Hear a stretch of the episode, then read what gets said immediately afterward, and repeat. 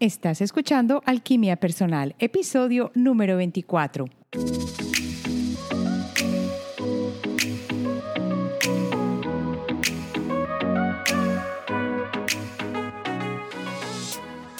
En este nuevo episodio de Alquimia Personal vamos a hablar de por qué hay que hablar de vidas pasadas antes de empezar a hablar de los registros akáshicos.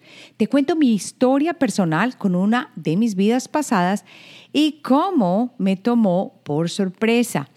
¿Cuál es el significado de Lionsgate y cómo me afectó en la experiencia con mis vidas pasadas el año pasado mientras viajaba?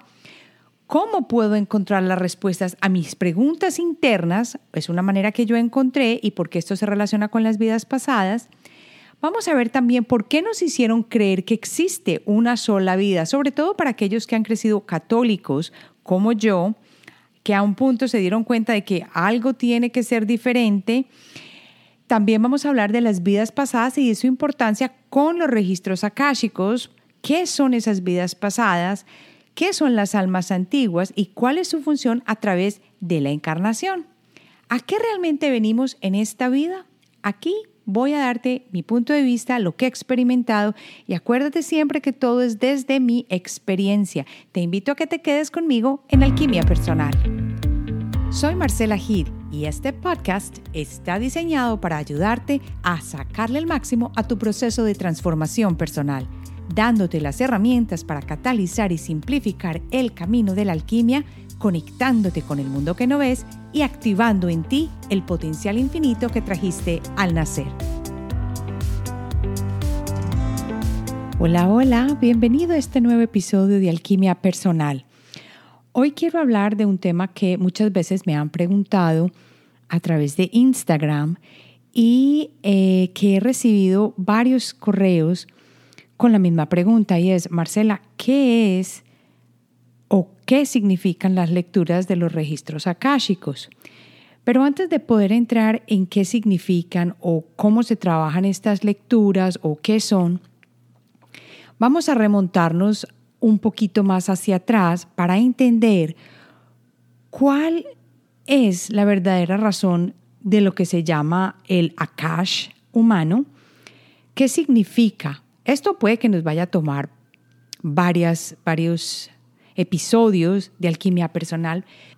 ¿Por qué quiero que empecemos hablando de esto si el tema es el Human Akash o los Akashic Records? Esta historia personal yo creía que venía del año pasado. Resulta que el año pasado yo hice un viaje con mi familia y ese viaje fue a una parte de Europa que habíamos querido siempre ir, que era Hungría. Teníamos planeadas varias cosas, que era ver diferentes partes, por lo menos tres países de Europa. Y yo ya había hecho, mejor dicho, el calendario prácticamente de lo que sería Hungría, Austria y en ese momento lo que era la República de Eslovaquia. Resulta que cuando ya estaba terminando de concretar los tiquetes, los pasajes, algo dentro de mí me dijo, cambia estos pasajes o esta ida, porque el movimiento dentro de Europa se iba a hacer en tren, cambia estos tiquetes para la República Checa. Yo decidí a último momento, es más, sin comentar con mi familia, que no íbamos a ir ahora a Eslovaquia, sino que íbamos a ir a la República Checa. Y yo ya hice el cambio, separé los tiquetes para los días que íbamos a ir y resultaríamos yendo a la República Checa. Lo que yo no sabía es que en la época precisa en que esto pasaría, o sea, este, esta época de viaje que era más o menos desde agosto 7 hasta agosto 12 o 13, era lo que se llamaría The Lions Gate o la puerta del león, la entrada del león. Yo no tenía idea de nada de esto. Y les voy a contar por qué es importante saber esto acá. Resulta que cuando yo cambié los tiquetes, yo llegué a la República Checa feliz, nos bajamos, no sé qué, del, del subway, no era el subway, de, de los trenes de, que veníamos de Hungría, no de Viena, hacia a la República Checa. Cuando yo me bajé, tuve un sentimiento muy grande y no sé de dónde salió, no tuve ni idea de dónde había yo recogido esta energía, yo empecé a llorar. Cuando yo empecé a llorar, yo no tenía ni idea de qué había pasado. Afortunadamente tenía conmigo mis gafas oscuras grandes que me tapaban los ojos bien, pero salí de la estación y apenas salí de la estación fue el sentimiento fuerte de sentirme muy mal, de sentirme muy triste y de comenzar este proceso de llorar.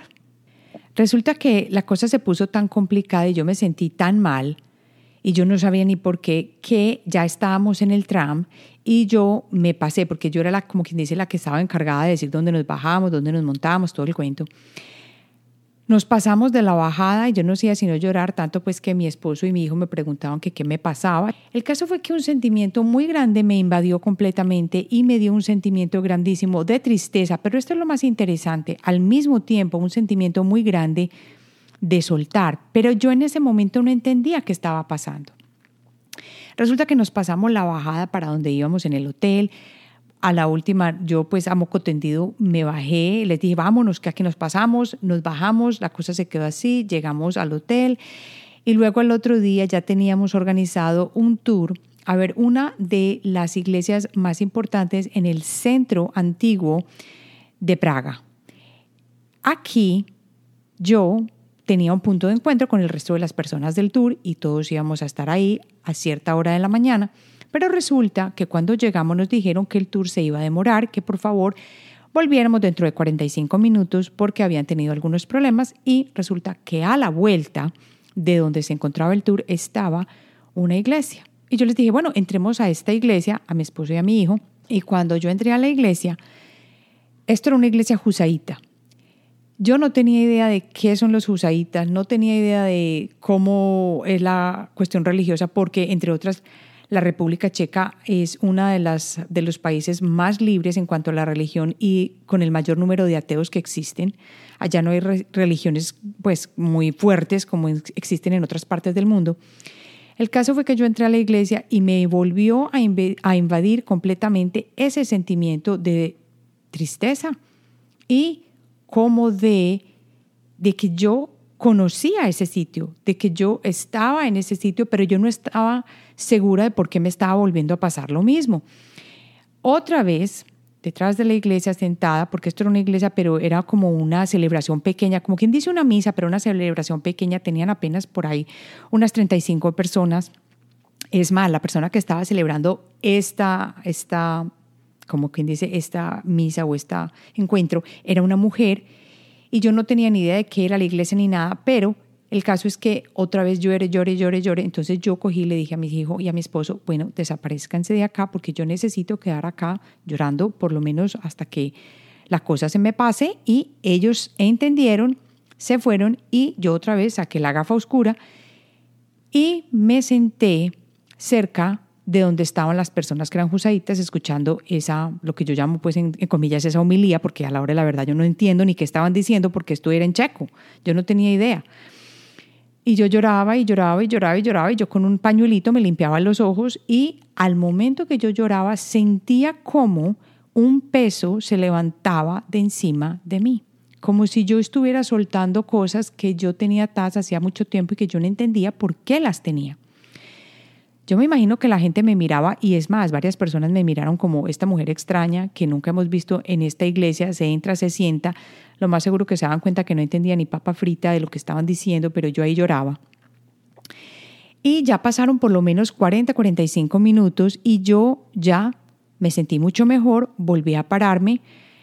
A la memoria me llegaron en ese preciso instante, en ese momento cuando yo ya estaba saliendo de esa iglesia, memorias que yo había tenido hacía más o menos dos años, tres años, en el 2017, cuando yo había hecho una regresión con una persona cercana de donde yo vivo y resulta que en ese momento lo que llegó a mi cabeza fue esa parte de esa vida pasada que yo había vivido y yo la logré hilar. Cuando ya llegamos a unirnos al tour, yo le pregunté a la persona del tour si allá en esta ciudad particular existían personas que se vestían de blanco, porque yo me acuerdo que eso fue lo que yo vi en esta vida pasada que les estoy contando, que yo en esa regresión que tuve vi cómo yo había vivido en la calle, había estado muy en una noche muy fría donde yo veía la nieve, pero yo era una mujer muy pobre, una niña muy pobre, muy muy muy muy pobre, que tenía prácticamente ¿qué? unos ocho años y resulta que no tenía padres. Yo sabía que yo vivía en la calle o que estaba en un orferinato o en un orfanato, pero que yo no quería vivir allí más, que yo no quería ser parte de esta historia. Y yo creo que yo de alguna manera estaba andando por la calle y es más, yo siento todavía el carruaje que pasó al frente mío y que me tiró el barro en la cara. Y yo era muy pequeña y yo siento todavía como el frío que yo experimenté cuando yo estaba bajo la regresión.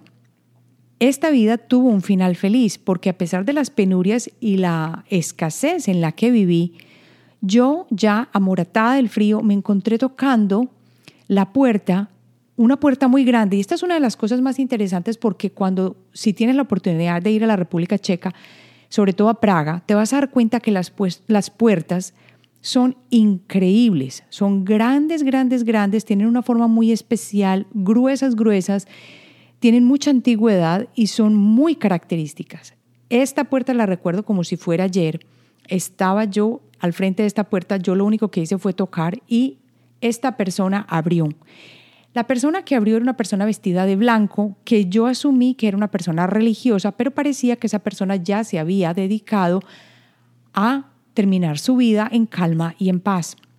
Resulta que esta persona me tomó en su casa, me recibió, me dio vestido, me dio comida, me dio techo y aparte de esto me enseñó, me enseñó cantidades, todo lo que quería decir en cuanto a historia, geografía. Es más, recuerdo bien cuando yo veía el mapa del mundo en esta historia, en esta, en esta memoria celular que yo viví a través de esta regresión, donde esa persona se tomaba el tiempo conmigo de explicarme con paciencia, con amor y con calma todo lo que yo estaba aprendiendo, que yo sé que por mi condición de pobreza yo nunca hubiera sido capaz de comprender. Lo que más entendí en ese momento era que al haber pasado por esta vida que yo estaba mirando en esa regresión, yo había entendido el valor tan importante de leer.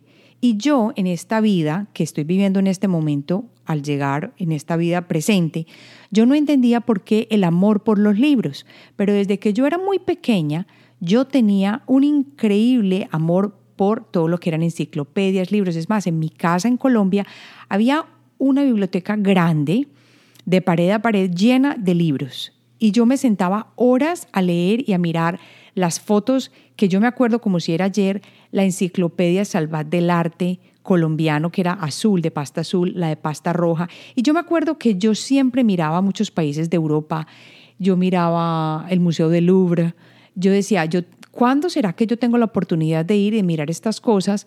Pero yo sentía como si eso fuera parte de mi vida cuando yo era pequeña. Estoy hablando de tener unos 8 o 10 años y tener estos sentimientos, pero yo no sabía de dónde salían.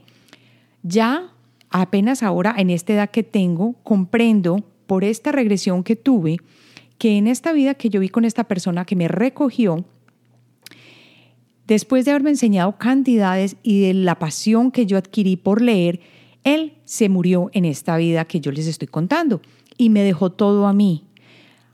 Era una vida holgada, no era una vida de riqueza increíble, pero una vida holgada, donde yo tenía los libros que yo quisiera de pared a pared y a mí ni me interesaba ni una pareja, ni tener hijos, ni nada. Yo viví mis últimos días en esa misma casa donde esta persona me recibió, que era, después nos movimos a una casa como del campo, y fue en esta casa de campo donde yo recibía cada semana o cada tiempo unos libros que me traían atados en un sobrecito café, o como quien dice, en un papel café, atados con un nudito que esto en esta época era un privilegio porque la ropa que yo tenía puesta y de la que yo recuerdo que yo tenía no era una ropa moderna, era una ropa como quien dice de 1700, creo yo. O sea, yo no vi fechas dentro de esta regresión. Cuando esta persona se murió y me dejó su casa y sus bienes, yo pude ser capaz de seguir viviendo sin necesidad de trabajar y lo único que hacía, les cuento, era leer, leer, leer, vivir en paz, caminar por el bosque, descansar, gozar de la luz del sol y leer. Es más, fue tan importante este, esta vida para mí que yo al momento de morir me vi acostada en la cama rodeada de todos los libros que yo había tenido y la biblioteca eran casi que tres paredes de techo a piso llenas de libros. Yo moría acostada sin ninguna enfermedad grave, como quien dice de viejita, me imagino yo, viendo, y esa fue la última, la última memoria que yo tuve en esta regresión, viendo las paredes del sitio donde yo estaba muriendo llenas de libros y con un sentimiento de felicidad tan grande que yo no puedo describir cuando yo tuve la regresión. Y les cuento una cosa, que yo en esa regresión vi más de tres vidas y no todas fueron unas vidas felices. Pero cuando yo hice esta regresión en el 2017, yo no sabía que esto iría a abrir la puerta para lo que vendría a pasar luego en el 2019 cuando yo viajara a la República Checa. Y aquí fue cuando todo se hiló y se unió. Cuando yo llegué de este viaje, yo me puse a investigar y a preguntarme de qué se trataba todo esto que yo había sentido y que yo había vivido. En ese momento en la República Checa todo pasó, ya me sentí bien, empecé a caminar la ciudad como si yo sintiera que yo fuera parte de ella, yo me sentía muy bien en ella. Es más, cuando me tuve que ir yo no me quería ir. Es uno de los países que yo creo que yo regresaría y que quiero hacerlo para volver a vivir con calma, sin los afanes del ver y del repasar y de la historia y nada de eso, sino con el afán de nada, sino de sentarme y sentir de nuevo ese contacto con mi memoria celular que yo ya en este momento la entiendo. Cuando yo miré las fechas, cuando llegué acá, yo no tenía idea de lo que era The Lions Gate o la entrada del león. Resulta que el año pasado se dio desde el final de julio, creo que fue el 26 de julio, hasta más o menos el 10 de julio, de, agosto. Y en esta época fue precisamente en la época en que yo estuve viajando a la República Checa. Y cuando esta parte grande de mi pasado, de mi vida pasada, se unió a lo que yo sentía en el presente. ¿Y por qué pasó esto? Porque este Lionsgate es un punto de entrada perfecto para nuestro avance dentro de nuestra vida espiritual. Esta historia me ha tomado este montón de tiempo, pero es importante que yo la comparta para que entendamos esta serie de episodios que vamos a trabajar acerca de lo que es el Akash, las vidas pasadas y qué relación tienen con nosotros. Aquí les voy a contar algo muy simple y es que mi prueba de lo que yo les estoy contando es a través de mi experiencia. Por eso yo te invito a que tú te conectes contigo mismo y veas si esto resuena contigo. Estoy convencida de algo y es que la ciencia va mucho más atrás de la espiritualidad y de nuestra conexión con la intuición, aunque ya se están empezando a probar ciertas cosas que siempre se habían dado por sentadas en la metafísica esto no ha pasado siempre. Por eso, en este momento, cuando yo observo algo, lo observo desde el punto de vista de cómo se siente conmigo y desde el punto de vista también, cuando se puede, científico. Yo no soy de una sola corriente, de que tiene que ser probado por la ciencia o de que tiene que ser todo metafísico o de que tiene que ser todo intuitivo. Eso te lo dejo a ti. Yo simplemente comparto aquí mi experiencia, lo que yo sentí y cómo me sucedió a mí. Este momento para mí del año pasado fue un punto de entrada increíble para encontrar de nuevo mi camino en lo que quería hacer, que yo creo que yo te he compartido en otros episodios que yo venía muy dudosa de muchas cosas después de haber escrito el libro y si ya fueras extraordinario. Venía en, una, en un área de cambio muy grande y en el que yo sentía que mi alma me decía, para, porque es el momento de descansar y es el momento de introspectar. Fue allí, en este periodo de casi un año y medio, dos años, que yo venía haciendo casi que a diario meditación, yoga, donde llegué a un punto en que yo sentía que no sabía para dónde seguir y qué tenía que hacer. Pero toda esta historia que te conté es porque para mí en este momento las vidas pasadas sí existen. La memoria celular las tiene guardadas, es más, nuestro ADN se va a empezar a abrir a partir de todas estas experiencias que nosotros podamos accesar y que podamos, como quien dice, incorporar en esta vida presente. Esto para explicarte el principio de la cash. ¿Por qué? Porque si no creemos en la vida pasada o en la reencarnación, va a ser muy difícil comprender qué es el Akash y sobre todo sentir que este Akash es parte de nuestra vida. Bueno, ya con esto que te dejo a tu reflexión, vamos a empezar, vamos a empezar por una pregunta que yo siempre me hice, pero que en cierta parte de mi vida la dejé dormida. Y las pregunta, la, la, pregunta especial, la pregunta más importante que yo he escuchado es, ¿dónde puedo encontrar las respuestas que desde que yo era una persona adolescente venía preguntándome, pero que por las circunstancias que viví siempre acallé? ¿Qué quiero decir con esto? Cuando yo era joven y estaba muy conectada a la pintura, yo tenía muchas podría decir muchos sueños lúcidos, premonitorios, situaciones de intuición muy grandes en las que yo sabía qué iba a pasar, pero yo no entendía por qué. En parte me parecía normal porque mi mamá era así. Mi mamá era una persona muy intuitiva y era una persona muy, lo que tú ves es lo que tú eres. Era una persona de muy buen corazón y siempre muy conectada a dar a los demás. Entonces para mí fue muy normal que mi mamá entendiera todo este tipo de cosas. Yo me acuerdo que en la chimenea de nuestra casa, que teníamos una chimenea de artificial, habían cristales que eran grandes, eran, teníamos cristales de como de ámbar, teníamos uno violeta y uno blanco, pero grandes, grandes, grandes, cuarzos, cristales o cuarzos.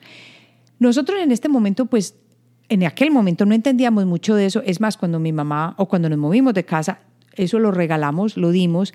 Yo me acuerdo que en mi casa siempre había incienso. Yo nunca pregunté por qué. Yo me acuerdo que mi mamá hacía saumerios y esto era más que la parte cultural de haber crecido en Colombia, era más la parte ritual y la parte de, de ella tener esa conexión con el mundo invisible a pesar de ser una mujer muy trabajadora ejecutiva que trabajaba para el Departamento de la Secretaría de Educación en Colombia, de ser una persona que vivía una vida normal, pero a la hora de la verdad yo creo que nadie se hubiera dado cuenta que eso existía dentro de ella. Entonces yo crecí con todo este tipo de cosas que a mí me, me parecieron muy normales.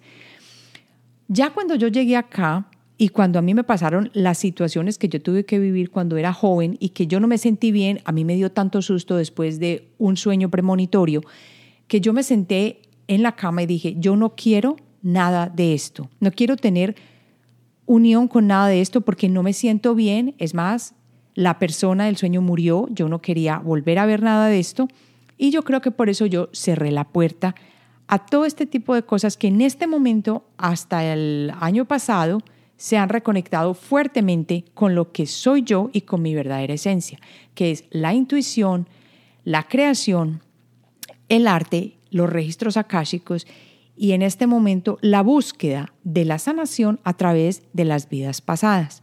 Entre otras, les cuento que estoy tristísima porque en este eh, momento con el COVID yo había ya aplicado a entrar a hacer hipnosis regresiva, pero con esta situación cancelaron el curso y no lo pude hacer. Lo iba a hacer en la Universidad de Virginia, eh, en Virginia, en eh, el el centro educativo o la Universidad Atlantic University, que es la de Edgar Casey, que no sé si ustedes han, escuchado de él, pero es una persona que se llamaba o que le decían el profeta durmiente o dormido, porque siempre accesaba los registros akáshicos a través de caer en un trance donde el medio se dormía.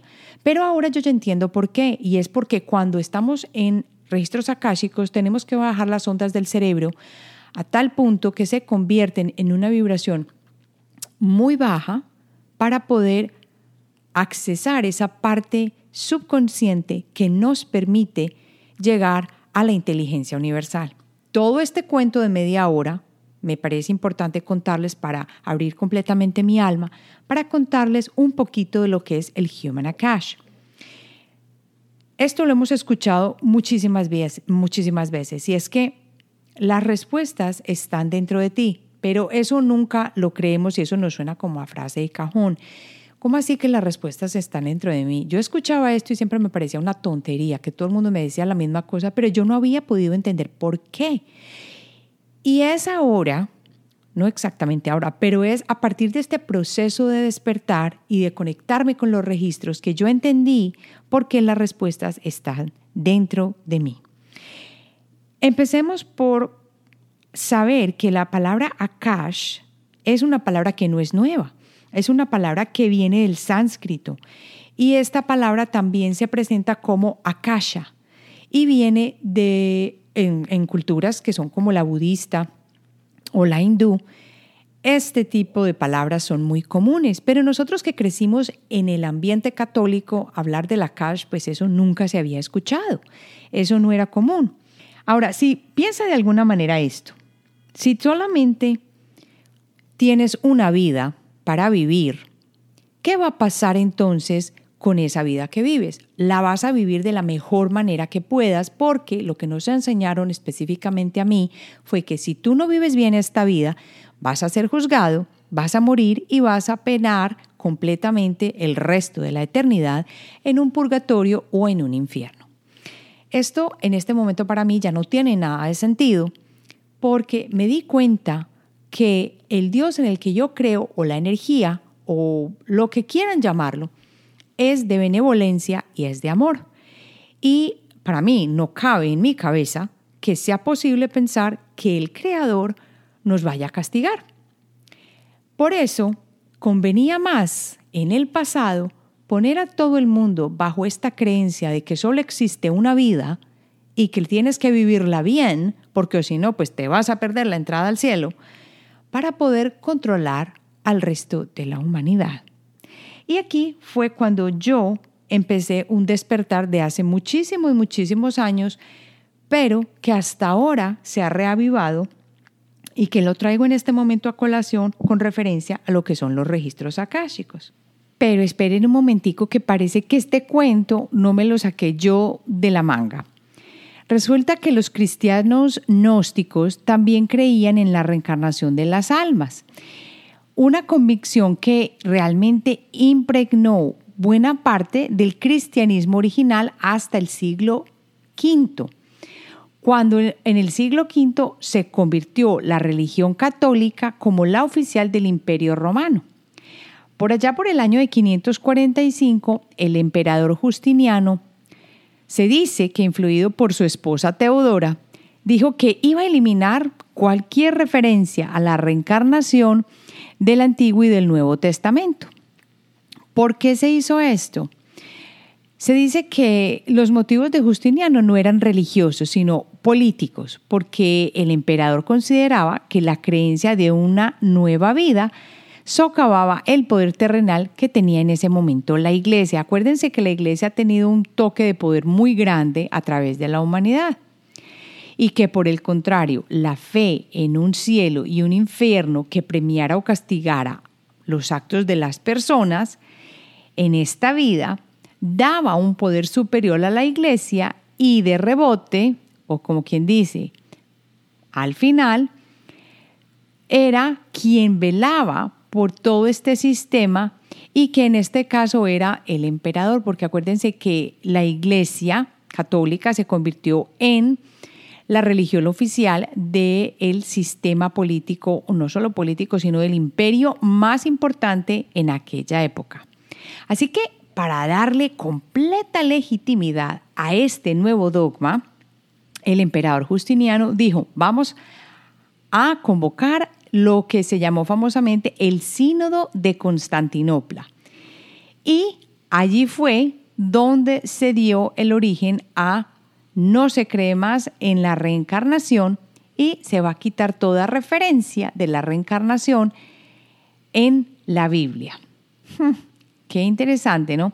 Según rezan las crónicas, aquel cónclave estuvo totalmente controlado por Justiniano, no me extraña, hasta el punto de que el mismo Papa Vigilio, que era el que en aquella época reinaba, rehusó participar.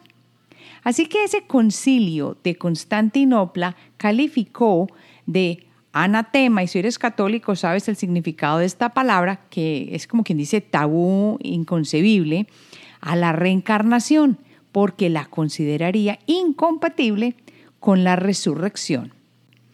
Si todavía estás inseguro acerca de las vidas pasadas, déjame te pregunto algo. ¿Por qué hay entonces en este momento, y sobre todo aquí se ha encontrado en los Estados Unidos, miles de personas que ya se han documentado sus vidas y sus casos, que aún siendo muy jóvenes, y sobre todo ahora está pasando mucho más con los niños que vienen, que ya saben y recuerdan perfectamente quiénes fueron. Es más, a veces reencarnan dentro de la misma familia y ven fotos de álbumes familiares de épocas pasadas y son capaces de reconocerse dentro de las fotos familiares y decir, yo era esta persona, yo fui tal y pascual. Esto es una de las preguntas que yo me hago. Y en realidad yo de pronto no hubiera creído tanto esto y yo acepto que soy totalmente escéptico si yo no hubiera pasado por esa experiencia de una regresión hipnótica. Yo fui a esta regresión sin esperar mucho porque yo dije, pues vamos a ver qué pasa. Y fui a ella porque yo necesitaba saber una situación que estaba pasando en mi familia, una situación tensa, qué era lo que estaba sucediendo y cómo podía yo entender mejor esta situación. Y en esa regresión fue cuando yo entendí quién era esta persona en mi vida pasada y también en una de las vidas vi la vida que ya les acabé de contar en este episodio. Pero si esto no fuera verdad, ¿por qué recordé yo esta vida? Les cuento que en esa regresión hasta lloré. Y tengo los escritos de la persona que me hizo la regresión y me parece increíble, lo recuerdo como si fuera ayer, muchas de las vidas que pude ver, cómo se sentían. Pero si tú no has vivido esta experiencia y no lo has sentido, pues yo no espero que, que tú lo hagas. Pero sí te invito a que intentes adentrarte con una meditación regresiva a ver tú qué encuentras dentro de ti, a ver qué imágenes se te vienen a la cabeza.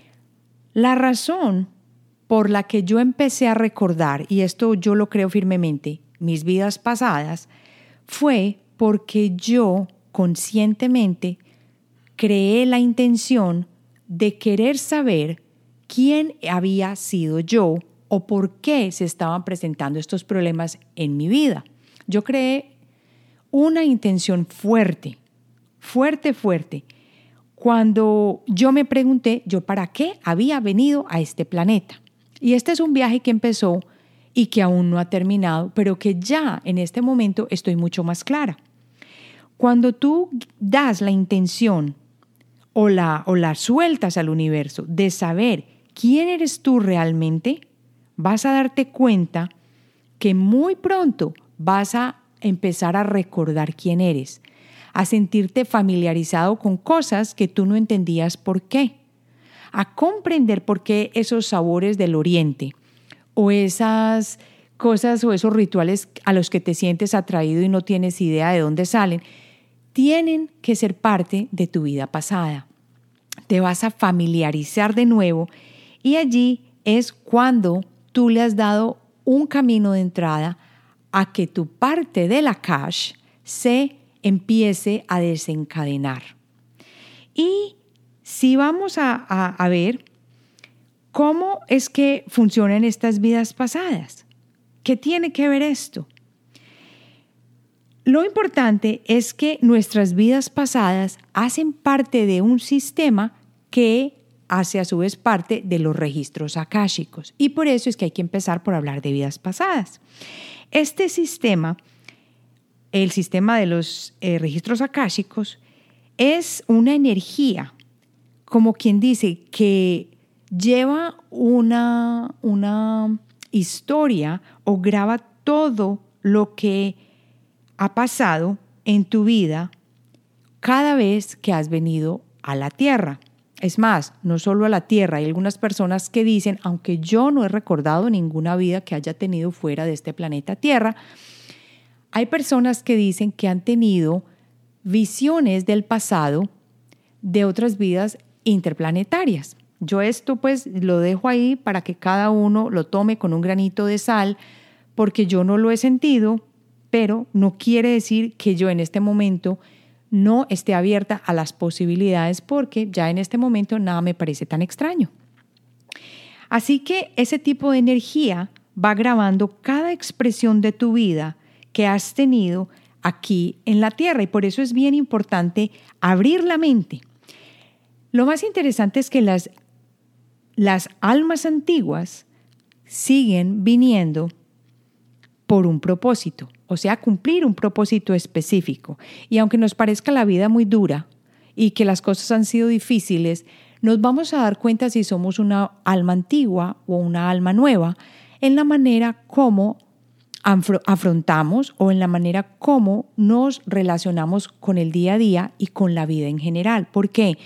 Porque yo creo que uno puede darse cuenta cuáles son esas almas antiguas cuando uno ve que saben cómo hacer las cosas básicas en cuanto a la parte humana, al sistema humano. Es decir, saben relacionarse, saben cuándo tienen que tomar espacio para ellas, saben conectarse consigo mismos, saben que la medicina tradicional no es la única manera, saben sentir dentro de cada uno y preguntarle a su interior y a su intuición si lo que están viviendo tiene razón de ser o no. Hay muchas maneras hay muchas maneras de uno darse cuenta, pero cuando uno se pregunta cuál es el propósito por el que yo vine, ahí le estamos dando chance a subir la vibración del planeta. Y este es uno de los propósitos de las almas antiguas que siguen reencarnando en este planeta bellísimo que llamamos Tierra. Pero no es que seamos especiales o que sean las llamadas o lo que sea, simplemente es un trabajo como otro. Y ya que te conté un poquito acerca de la cash, dejemos acá para que la semana que llega hablemos en más profundidad de lo que es realmente la cash y dejando acá te invito entonces a que hagas parte de las personas que dejan un review de alquimia personal en Apple Podcast. Me encanta escuchar tus comentarios. Me puedes escribir directamente en la página de alquimiapersonal.com. Allí grabas el mensajito, yo lo recibo y respondo tus preguntas en los próximos episodios. También me gustaría muchísimo que compartieras este episodio con personas que tú sabes que les encantaría y que se pueden beneficiar de él. Así que así quedamos. En la próxima semana nos vemos aquí en Alquimia Personal.